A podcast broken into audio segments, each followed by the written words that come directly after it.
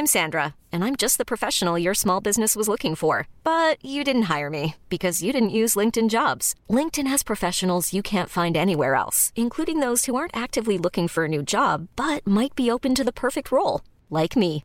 In a given month, over 70% of LinkedIn users don't visit other leading job sites. So if you're not looking on LinkedIn, you'll miss out on great candidates like Sandra. Start hiring professionals like a professional. Post your free job on linkedin.com/achieve slash achieve today. Cool fact a crocodile can't stick out its tongue. Also, you can get health insurance for a month or just under a year in some states. United Healthcare short term insurance plans, underwritten by Golden Rule Insurance Company, offer flexible, budget friendly coverage for you. Learn more at uh1.com. Louis.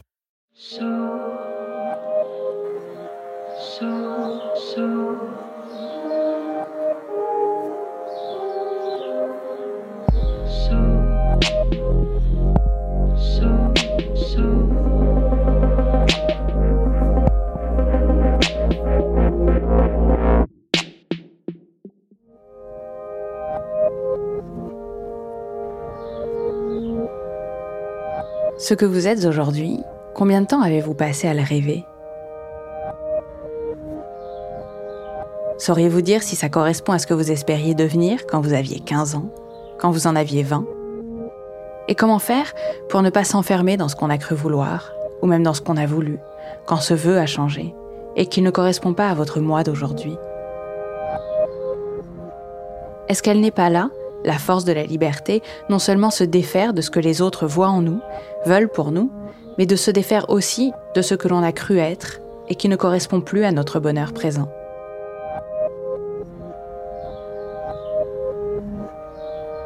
Voici donc une histoire de liberté et de choix, au micro de Justine Rodier. Je suis Charlotte Pudlewski. Je suis Maureen Wilson. Bienvenue dans Passage.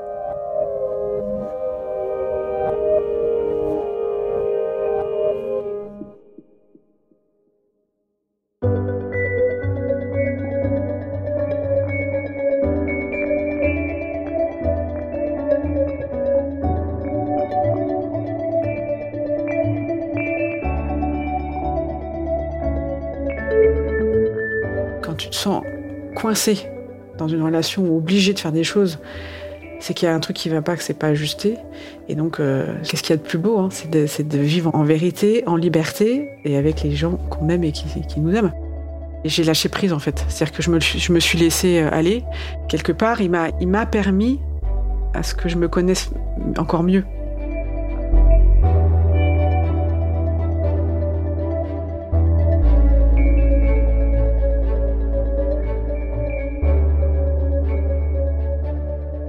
Depuis que je suis enfant, euh, j'ai une vie qui est assez marquée par la, foi catholique. Le dimanche, euh, on, va à la messe avec euh, mes parents.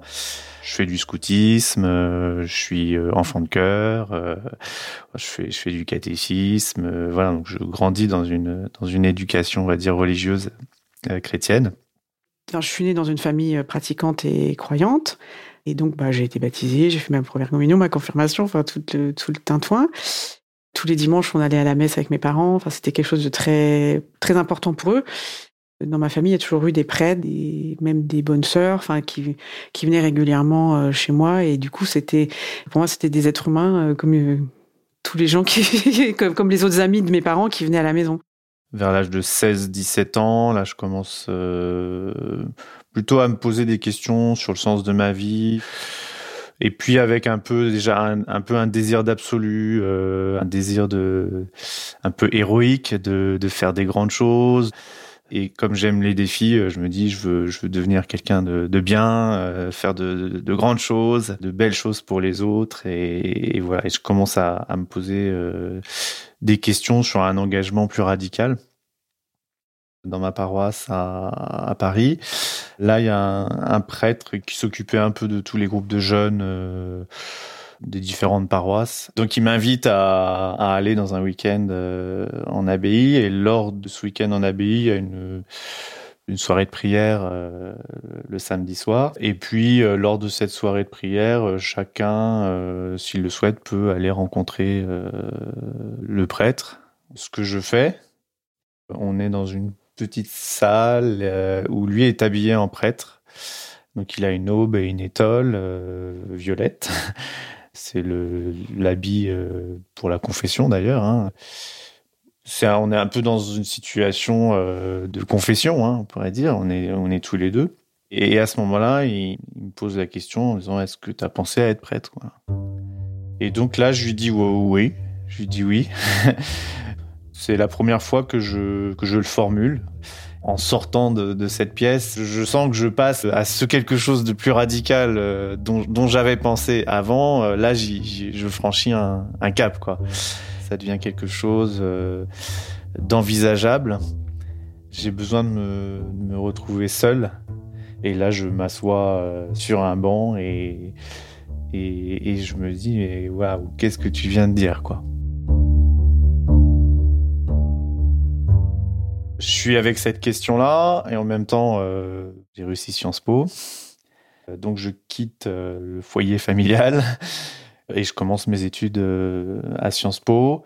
Je suis plutôt entier dans ce que je fais, donc je plonge pleinement dans la vie étudiante. voilà, les soirées étudiantes, les copains, les copines. donc à ce moment-là, j'ai des petites amies.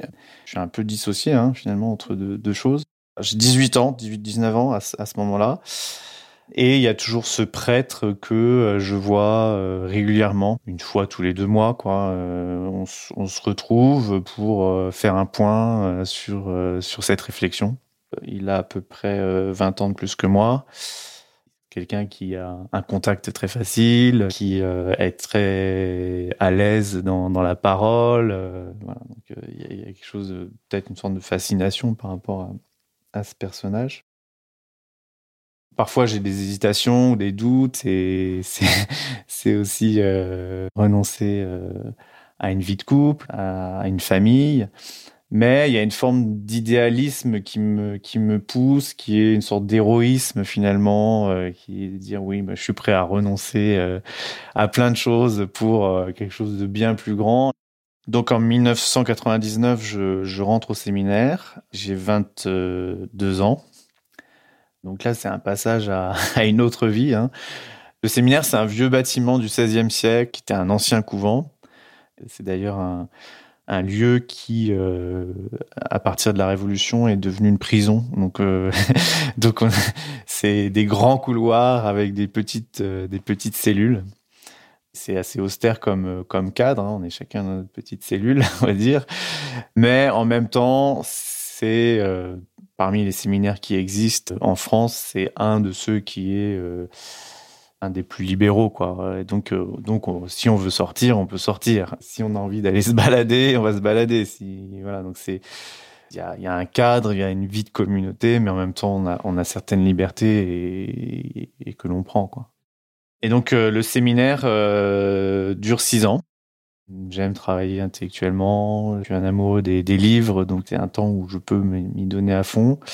Ce qui est un peu plus dur, c'est quand même euh, la vie entre gars euh, H24, euh, avec des, des, des personnes qu'on n'a pas choisies, euh, même s'il y a des affinités, des amitiés qui se construisent avec euh, certains, on va dire, séminaristes, c'est un peu douloureux. Donc j'ai hâte de pouvoir enfin rentrer dans le monde, et donc j'ai hâte de sortir du séminaire. On est en 93 et j'ai 19 ans. Je rencontre euh, mon futur mari et le futur père de mes enfants. À ce moment-là, j'habite encore chez mes parents. Lui a déjà une situation euh, plus que confortable et voilà. Et effectivement, il a 24 ans. Donc on a 5 euh, ans d'écart. Il est un de mes professeurs en fait. C'est un de mes professeurs de musique. On commence à se fréquenter. Je tombe enceinte. Et là, à ce moment-là, ma mère me dit bah, qu'il faut que je, que je me marie. Enfin, c'est pas possible autrement, quoi. Ça va très vite et en fait, euh, je me marie euh, quatre mois après avoir découvert euh, que j'étais enceinte. Je fais des études de, de musicaux durant deux ans peu de temps avant le, le, le, moment où je dois passer mon, mon, diplôme, en fait, mon mari me dit que c'est pas la peine parce que bah parce que son son salaire étant assez conséquent, euh, on peut arriver à vivre sans, sans que je que j'ai une activité professionnelle et que bah m'occuper des enfants c'est très c'est bien. Je suis ordonné prêtre. Donc je suis envoyé dans une dans une paroisse. Enfin, je peux exercer euh, le ministère de prêtre et en même temps euh, ça devient vite très difficile ce prêtre avec qui je suis est très autoritaire. Je me sens un peu contrôlé dans tout ce que je fais. Ah, il se qu'en plus, on est sur un même étage, donc euh, on n'a pas vraiment d'indépendance. C'est assez compliqué. Et puis, tous les repas qu'on peut euh, passer ensemble sont des moments finalement d'évaluation. quoi. Je commence même à voilà physiquement développer des pathologies d'angoisse. Pour le coup, c'est un peu un effondrement. D'ailleurs, un dimanche matin euh, du mois de septembre, ça fait deux ans que je suis euh, avec lui sur cette paroisse. Je dois aller célébrer la messe euh, dans une des deux églises de la paroisse et j'y arrive pas. Je suis bloqué, quoi. Je peux pas y aller. je suis dans mon lit et c'est impossible. Voilà, je n'arrive pas à me lever. J'arrive pas à me lever. Là, j'appelle un, un médecin ami et puis, euh, donc là, je lui explique la situation. Et puis, euh, voilà, lui est assez clair. Il me dit, mais va-t'en, pars, euh, prends tes affaires et, quitte, et quitte ce lieu. Je suis maman au foyer, je suis très heureuse dans ce que je vis, c'est-à-dire que je vois mon enfant qui grandit, puis après je tombe enceinte du deuxième, donc après le troisième arrive, puis, le quatrième, puis le cinquième, donc tout s'enchaîne, et quand la deuxième grandit, je commence à, ça, commence à être compliqué pour moi. Je me rappelle d'un dîner en particulier. Je me souviens plus du, menu exact, mais je me souviens qu'en fait, ça devait pas être assez chaud. Et du coup, voilà, ça, part tout de suite en, crise, quoi. Le père des enfants, il est capable de, prendre un verre, de le balancer, euh, pareil, de lancer une assiette, ou tout, tout ravager sur, sur son passage, enfin au niveau des couverts, etc. C'est ça le quotidien, quoi. Ma fille est née pour ses études, elle part. On échange par SMS à ce moment-là. Elle me dit euh, Maman, euh, personne n'a le droit de, te, de mal te parler, de te maltraiter. On ne parle pas comme ça à un être humain. Donc là, je, je, je prends conscience qu'il y a un truc qui ne va pas, mais euh, je me dis que, que je peux l'aider, que je peux le sauver en fait. C'est un dimanche matin je dis que je souhaite aller à la messe. Et là, il, part dans, un, dans une crise euh, monumentale et il me pousse dans les escaliers. là, j'ai 42 ans. Dans ma tête, c'est. Moi, c'est. Ça y est, quoi. C'est fini. Donc, on fait chambre à part. Et donc euh, là, c'est compliqué parce que j'ai pas de travail, je travaille pas, je suis maman euh, de, cinq enfants, j'ai pas de diplôme. Et puis j'ai honte. À qui en parler, quoi? À qui dire, bah voilà ce que je vis depuis tant d'années. Un jour, un mercredi après-midi, il m'appelle sur mon portable et il me dit je, quitte la maison, je, je déménage. Donc en fin d'après-midi, quand je rentre, euh, il n'est plus là. J'ai donc 42 ans et, et j'ai vécu 23 ans avec lui, donc plus de la moitié de ma vie toutes ces années-là, en fait, je travaille pour lui. C'est-à-dire que je, je, travaille pour sa carrière. Je travaille, je, suis, fais son secrétariat, je réserve les taxis, je, négocie les cachets, je, enfin, je fais tous ces trucs-là euh, pour lui. Il est plus là. Il faut que je fasse des choses pour moi, quoi. Et puis mes enfants.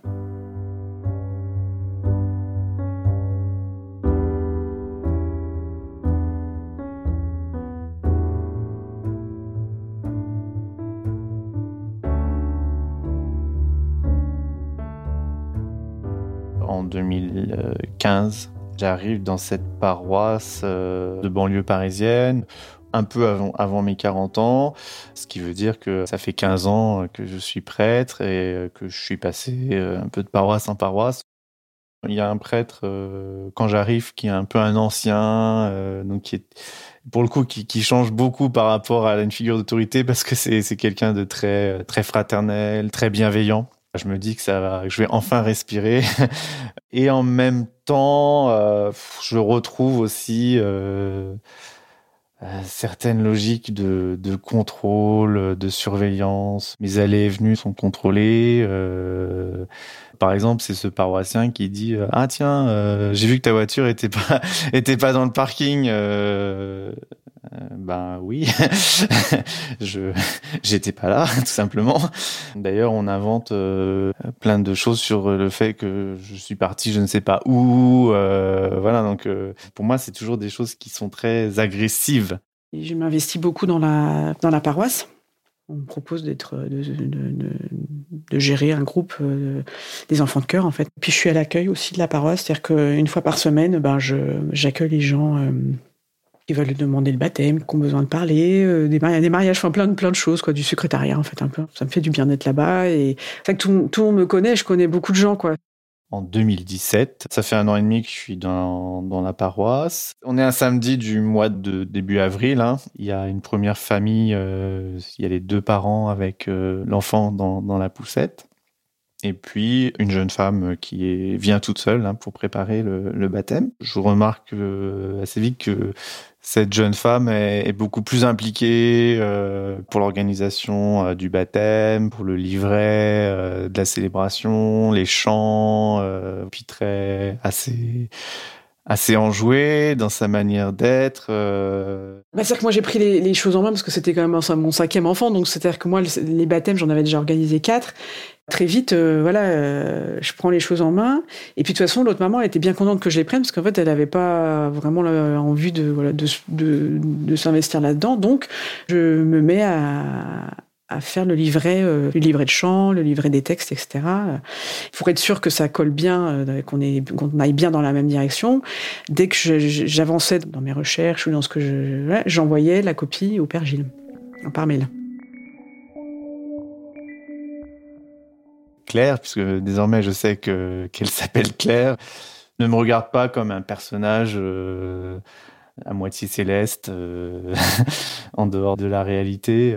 Je sens bien que dans notre échange, euh, ben, les choses sont simples moi, j'aime bien euh, faire mon footing, hein, donc euh, il arrive régulièrement, plusieurs fois par semaine, que je sors en tenue de sport pour aller faire mon footing. Et quand je croise des paroissiens, j'ai l'impression de, sortir d'une autre planète, d'être un peu l'extraterrestre qui, est arrivé là sur Terre. Je suis en short, en t-shirt, en basket, et donc les gens sont, enfin, l'impression qu'ils ont une apparition parce que d'habitude ils me voient euh, en aube, en étole euh, dans l'église, quoi. Comme aussi les moments où, je fais mes courses, ce moment où je rencontre une paroissienne dans, le rayon de du supermarché qui me dit ah vous faites vos courses et je dis ben oui et, là et, là elle se reprend ah bah oui, c'est vrai, euh, vous faut bien manger. Voilà, donc c'est ce type de moments qui sont bah, qui peuvent porter à sourire comme ça, mais qui sont finalement lourds à, vivre parce que bah, on est considéré comme un autre que euh, l'humanité euh, ordinaire. Quoi. Étant donné que dès petite, moi j'allais sur les genoux des amis prêtres de mes parents, je leur tirais la barbe pour ceux qui avaient la barbe, je les déguisais, je les maquillais, enfin voilà. Et, pour moi c'était un peu comme des oncles, des cousins, enfin des gens de la famille. Moi je, le, je, porte sur lui un regard qui est, d'être humain à être humain, quoi.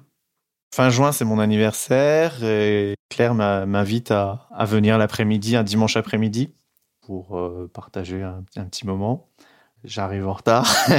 j'ai couru, j'arrive en sueur. Euh, c'est un après-midi du mois de, juin, donc euh, il fait chaud. Là, j'entre chez chez Claire dans sa maison.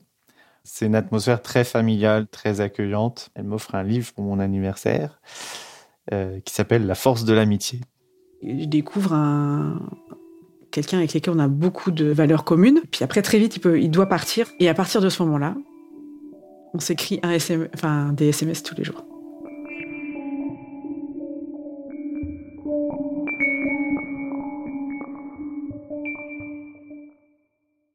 Donc là, il y a l'été qui, arrive. Euh, D'ailleurs, elle me demande de, relever son courrier, euh, d'arroser son jardin. Et puis, euh, bon, bah moi, je, je, pars en vacances aussi, et on, voilà, on échange beaucoup. Euh, on s'entend très bien. Un jour, j'arrive à la paroisse euh, en pleurs. Je suis avec mes lunettes noires parce que je veux pas que les gens en marquent trop. Euh, voilà. avec le père des enfants, même si je, je, prends du recul, malgré tout, c'est très tendu, très compliqué. Et, donc tout de suite, euh, bah, Gilles me dit viens, on va, on va, parler. Et donc il prend le temps, il est là et euh, je découvre que bah oui, on peut s'adresser à des, à des gens sans, sans leur crier dessus quoi.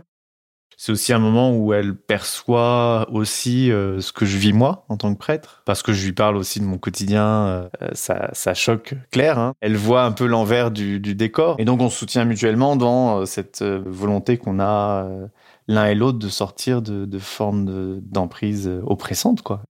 On se rapproche de, de, plus en plus. On a décidé tous les deux de, de transformer le, bureau d'accueil. Donc on achète du mobilier, des sièges, un peu de couleur. Euh, voilà, on met un peu de gaieté dans cette paroisse euh, très enfermée sur elle-même. On commence notre petite révolution, on va dire, dans, la, paroisse. Et, là, on, est tout de suite sur la même longueur d'onde. Quand on commence à entreprendre un peu euh, tous les deux ces changements, la secrétaire, d'autres paroissiens commencent à, nous regarder un peu de travers, quoi, parce que un, on les bouscule, hein, ça c'est sûr. Puis du coup, ils commencent à, suspecter notre notre complicité. Quelque part, ces critiques que l'on reçoit, on les on les reçoit plus comme un encouragement à, continuer. Plus le temps passe, plus on, est on est complice. Euh, il y a deux personnes qui viennent me parler pour me dire, euh, enfin, qui prend un air grave comme ça. tu sais, euh, on te voit proche du père, du père Gilles et on vous voit un peu complice, on vous voit rire ensemble et tout de suite j'ai coupé court parce que pour moi c'était tellement hallucinant qu'elle puisse me dire un truc pareil que je, j'ai mis quel est le problème quoi? Je suis amie avec avec avec Gilles et point barre quoi. Il y a un moment où Claire anime les chants d'une célébration avec des enfants. On est au mois de septembre-octobre, quelque chose comme ça. Et il se trouve que ce jour-là, il y a euh, ce prêtre euh, qui m'a accompagné là depuis longtemps, qui qui est là. Et euh, là, il me fait une remarque sur sur Claire en disant mais voilà pour qui elle se prend euh, puis elle avait une drôle de tenue euh, donc il me il me décrit euh, un portrait très négatif hein, de de Claire.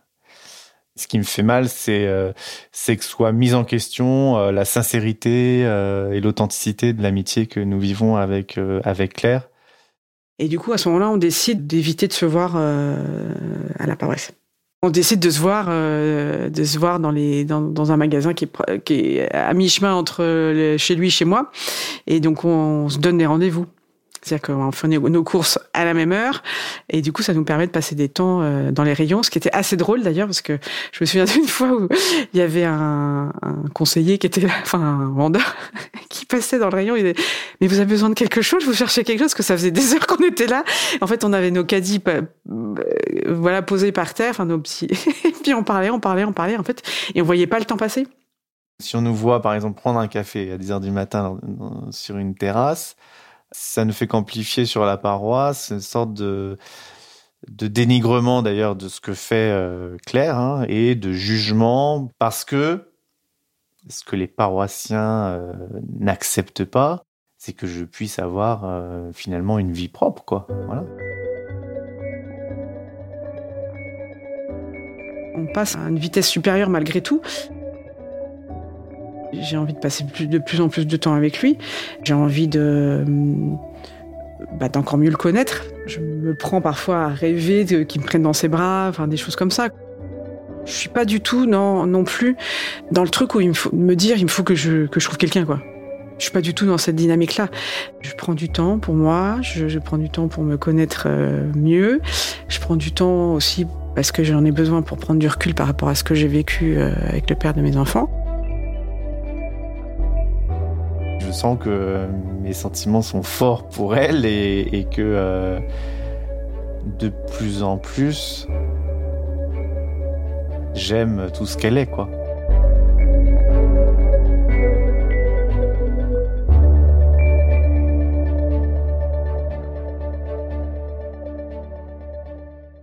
Je perçois bien qu'il y a deux formes d'engagement euh, qui se côtoient. Hein. Et donc, euh, je me pose en effet la question de, leur compatibilité. Ah, d'autant plus que euh, j'ai intégré cette règle du, du célibat hein, des prêtres. Je l'ai presque justifié personnellement, justifié intellectuellement. Hein, euh, me viennent en, mémoire euh, tous ces cours du séminaire où, euh, où, on nous parle de la juste distance avec les femmes dans l'exercice de notre ministère de prêtre. Où il y a même eu des, des sessions, hein, des sessions au séminaire sur sur cette question-là où on te dit euh, de ne pas trop être proche, de maintenir la distance. Le prêtre étant plutôt en relation euh, au quotidien avec des femmes, puisque la, la, grande majorité des personnes euh, bénévoles engagées dans la vie de, de l'Église euh, sont des femmes, hein, même si elles n'ont pas accès au ministère. Quand on touche finalement dans l'Église à cette question-là, on, on touche à l'interdit le plus absolu, quoi. Il a tout pour, euh, pour euh, bah, je le trouve euh, très séduisant, etc., etc. Je me dis, bah oui, mais lui, il est prêtre et il a fait ce choix de vocation aussi. Je ne vais pas le dissuader de ça, de, de, du chemin qu'il a, qu'il a, qu'il a pris, quoi.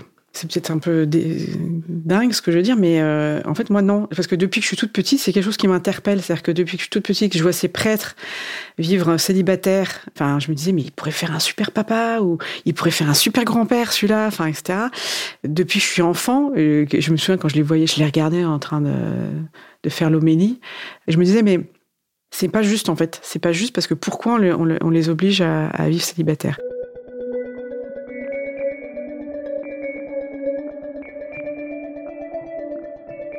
C'est un soir, euh, je suis dans mon lit, je, suis en train de lire, et donc là on commence à échanger et euh, on évoque la possibilité d'une relation euh, un peu plus intime. Et il, évoque la, possibilité d'une, bah, du coup, d'une relation platonique. C'est-à-dire qu'on on peut s'aimer, mais sans passer, en tout cas en acte, euh, enfin corporellement parlant, quoi, enfin qui n'y aura pas de voilà. Donc un après-midi, j'invite Claire euh, chez moi, donc, ce qui est assez rare parce qu'on essayait euh, de fait de ne pas se rencontrer au presbytère, qui forcément est un lieu surveillé. Il fait beau, beau soleil, il y a une belle luminosité. Nous prenons le thé, nous discutons euh, comme d'habitude, hein, de tout et de rien. Il est habillé euh, euh, en col romain, tout en noir, enfin voilà. Et moi, je suis habillée avec un chemisier que je sais qu'il est, qu'il, bien. Et je reste une heure ou deux chez lui. Et au moment où on, doit, on doit se dire au revoir, je suis contre lui et bon, comme il est beaucoup plus grand que moi, et je me mets sur la pointe des pieds, je l'embrasse.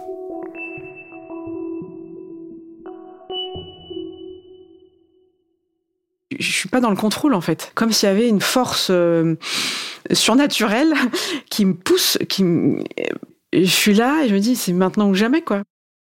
Juste après, je me sens très très mal et je me dis que je suis que je suis trop nulle parce que je gâche tout quoi il me raccompagne, puis il me dit bon bah à bientôt, à très vite, ou je sais plus comment ce qu'il dit, ou à bientôt. Et donc il referme ce portail et, euh, et après je me retrouve dans la rue et la première chose que je fais c'est que je prends mon portable et je, lui écris un SMS. Et je lui dis écoute, je suis désolée, on, on, oublie là ce qui s'est ce qui, vient de se passer. Elle serait presque à se culpabiliser. Mais on est deux, hein. c'est-à-dire que si si c'est moi j'ai accepté ce baiser quoi, voilà et, et donc euh, je lui réponds euh, il n'y a pas de culpabilité à avoir, tu, c'est ce qui devait se faire. Je suis soulagée, malgré tout, de la réaction qu'il a. Mais il y a quand même euh, quelque chose qui me fait que voilà, je, j'ai peur d'avoir eu un geste qui, entache la relation qu'on avait. Quoi. Bien sûr, je ressens quelque chose de très fort. Et je me dis, euh, bah, en moi, je dis oui, c'est ça. quoi. C'est libérateur parce que euh, parce que euh, ben il y a un geste qui exprime finalement euh, ce que l'on n'osait pas exprimer par des mots parce qu'il y avait tout un environnement qui nous l'interdisait. Là, elle brise l'interdit. Intérieurement, j'ai envie de lui dire merci quoi, d'avoir euh, fait ce pas-là. Pour moi, c'est le plus beau jour de ma vie, oui.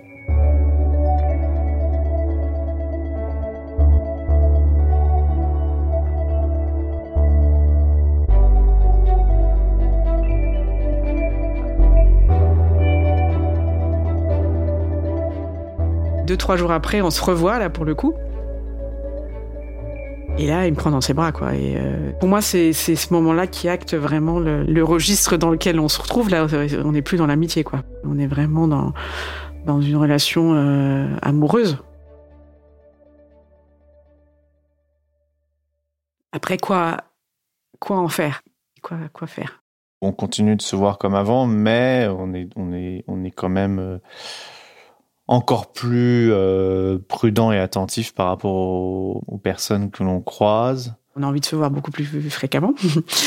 On commence à, aller au restaurant, euh, à faire des, des choses qu'un couple normal fait.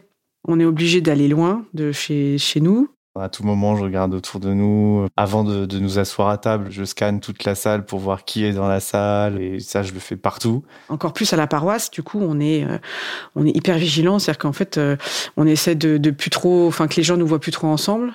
Tout court, on fait hyper attention, quoi. Donc on fait nos courses ensemble comme un couple normal. On choisit ce monoprix-là parce qu'on se dit que potentiellement il y a personne qu'on connaît parce qu'il est suffisamment loin de la maison. Et euh, période de solde, et on se dit tiens, on va aller faire un tour dans la lingerie féminine. Donc il est à côté de moi et on regarde les soutiens-gorge et les petites culottes un peu euh, voilà, enfin gentil, hein, c'est pas, enfin pas les sloggy quoi, pas les trucs de ma grand-mère. Je vais lui montrer un truc, euh, donc quelque chose que je trouve joli. Et là, moi je remarque qu'il y a une paroissienne et sa fille qui sont là je vois la paroissienne derrière Claire, quoi. et Claire ne l'a pas vue. Du coup, euh, moi, je pars. Je vois Gilles qui devient blême, et donc là, euh, comment dire, je me sens. Euh, bah pas super à l'aise quoi et donc je me dis bah il faut pas que je détale parce que sinon on va penser que j'ai fait une bêtise donc je détale pas Je descends euh, au sous-sol où était la, voiture. Et, même, je me rappelle que même euh, j'étais un petit peu perturbé. Et du coup, je prends, je prends la voiture et, je recule et j'ai percuté même le caddie d'un d'un autre client du supermarché. Et il se trouve qu'en plus, euh, comme c'est en sous-sol, il n'y a plus de réseau. C'est très embarrassant parce que je ne sais pas si je dois retourner dans le supermarché ou l'attendre, mais l'attendre où, voilà. Et j'essaye de me dépatouiller, puis je fais semblant de regarder ma montre. Bon bah là, faut que j'y aille, hein, parce que machin. Et voilà. Et là, je pars et, je suis. Euh, je me dis, mais est-ce qu'elle a entendu? Est-ce qu'elle a, est-ce l'a vu? Potentiellement, elle peut en parler euh, à quelqu'un. Bon, ce qui nous fait bien rire finalement à la fin, euh, et en même temps, voilà, c'est une de ces scènes que l'on s'attend à, connaître finalement dans dans les mois qui qui, viennent. Il y a un côté super euh, euh, marrant, mais euh, pesant, ultra pesant dans le quotidien. On essaye de trouver des moyens de vivre notre, amour totalement librement, donc on, décide de partir en, Corrèze. C'est un week-end où il neige d'ailleurs. on arrive sous la neige en, Corrèze. Il y, a, même une panne d'électricité tellement il y a de neige. Et donc on est on est seul au monde dans une euh, dans une maison euh, perdue euh, au fin fond de la Corrèze, au milieu des bois. Et là là c'est le bonheur absolu.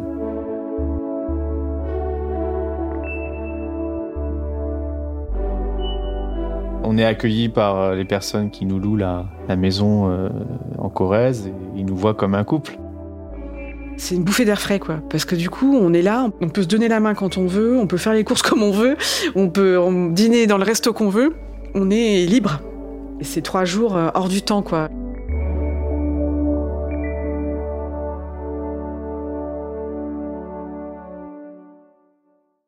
Puis euh, bah après, euh, le quotidien reprend le dessus. je rentre à la paroisse.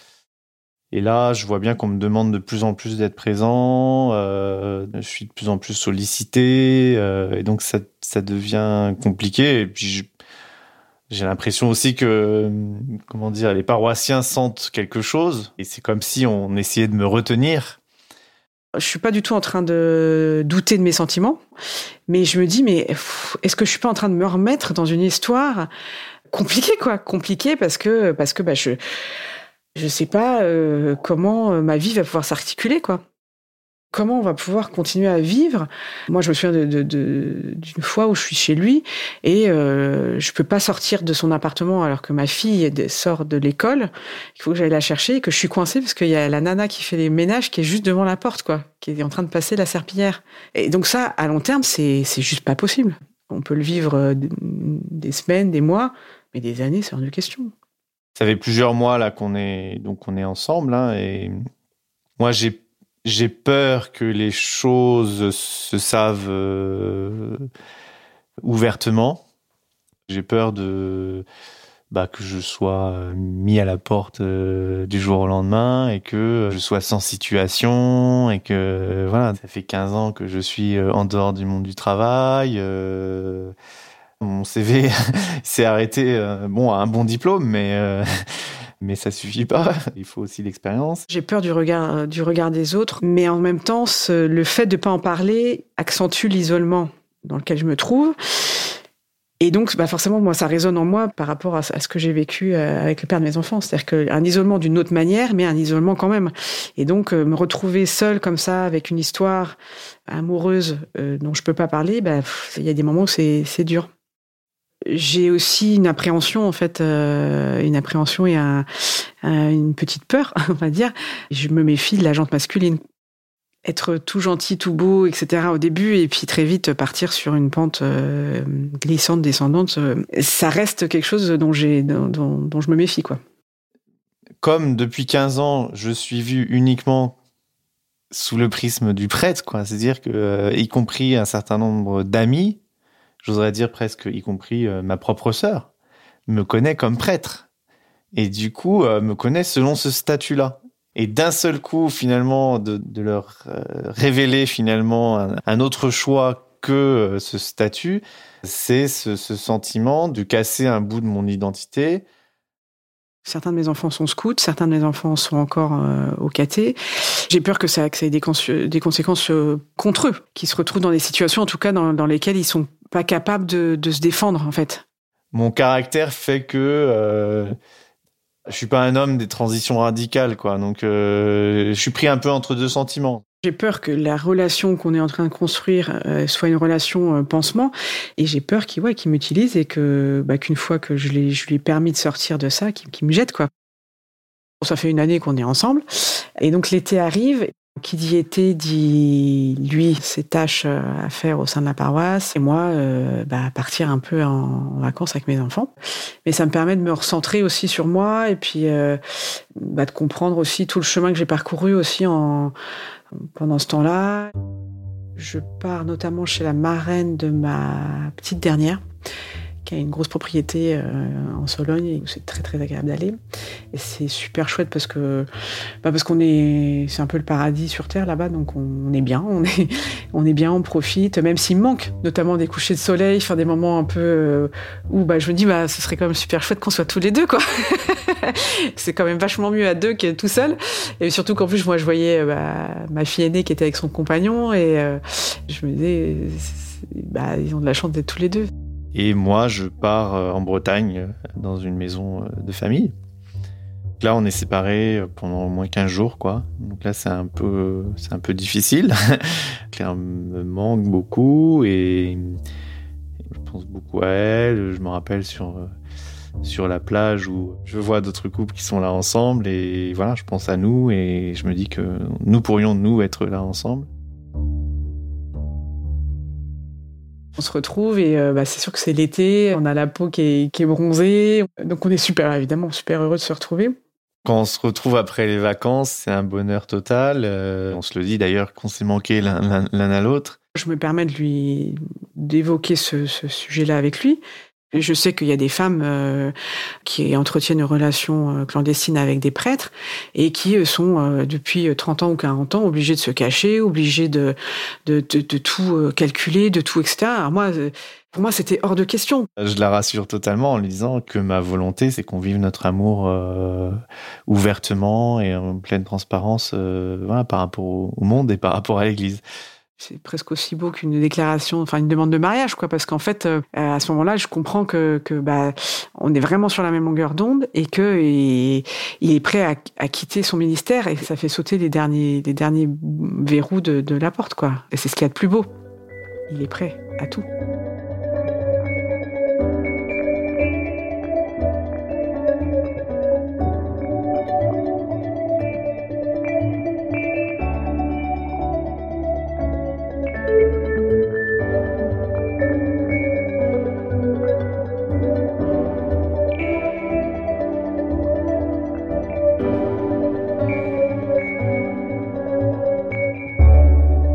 Claire, elle est présente dans tout ce que je vis et dans tout ce que je fais. Ça me, ça me donne, j'aurais dire, des ailes. Ouais, je me sens totalement euh, moi-même.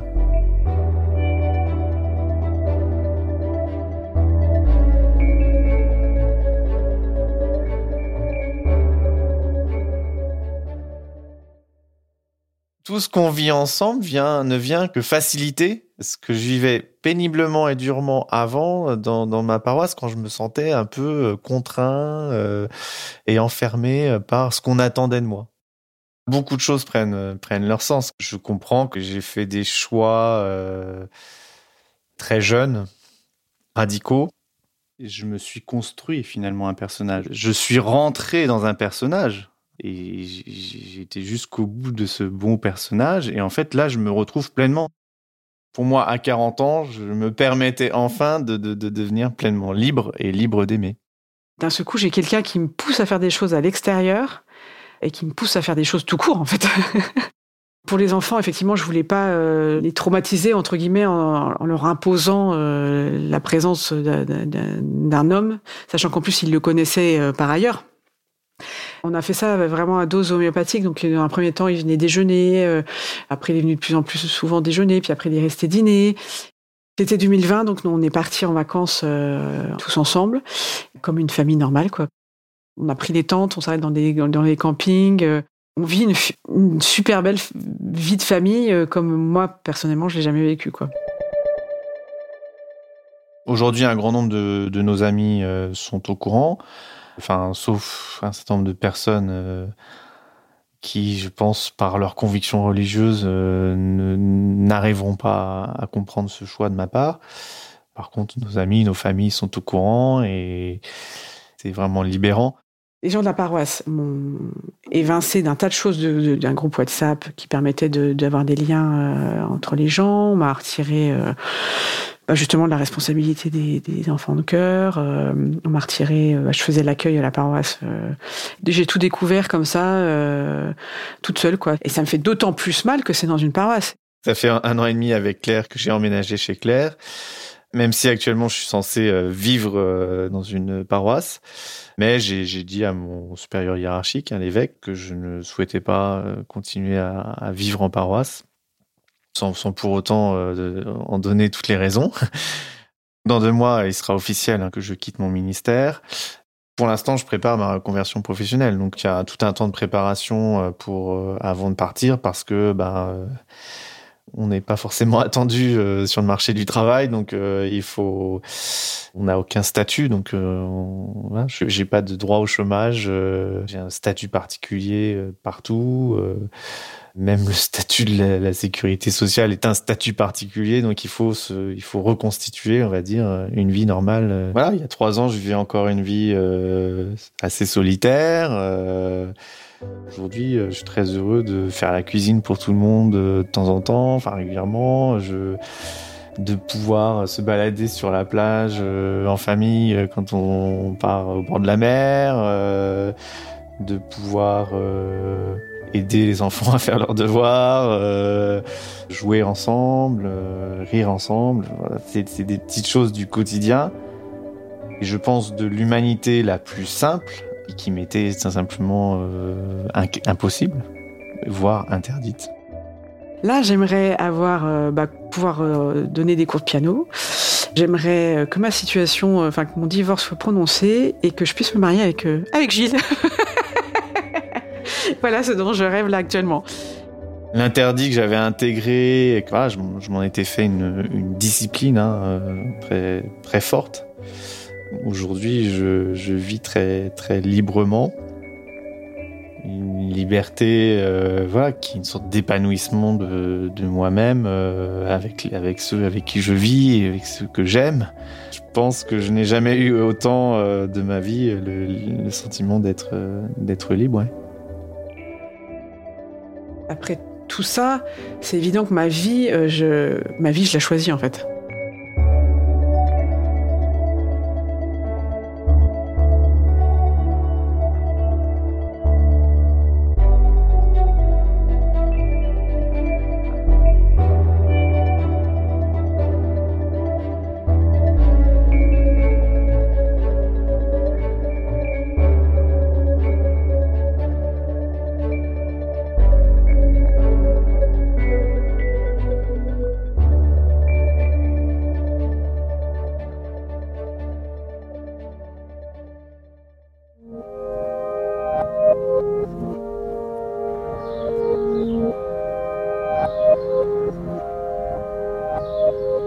Cet épisode de passage a été tourné et monté par Justine Rodier. Maud Benakcha était à l'édition et à la coordination. La musique était de David Stank et la réalisation de Lucie Lossel. L'épisode a été mixé par Jean-Baptiste Aubonnet. Maureen Wilson est responsable éditoriale et Marion Girard responsable de production. Mélissa Bounois, directrice des productions. Le générique de passage a été composé par November Ultra. Je suis Charlotte Pudlewski et Passage est une production Louis Média. Vous pouvez vous abonner sur toutes les plateformes de podcast, nous laisser des commentaires, beaucoup de commentaires, et des étoiles, et en parler autour de vous, à vos amis, vos abonnés sur Instagram ou à vos grands-parents. Et si vous souhaitez soutenir Louis, n'hésitez pas à vous abonner au club louismedia.com slash club. À très vite.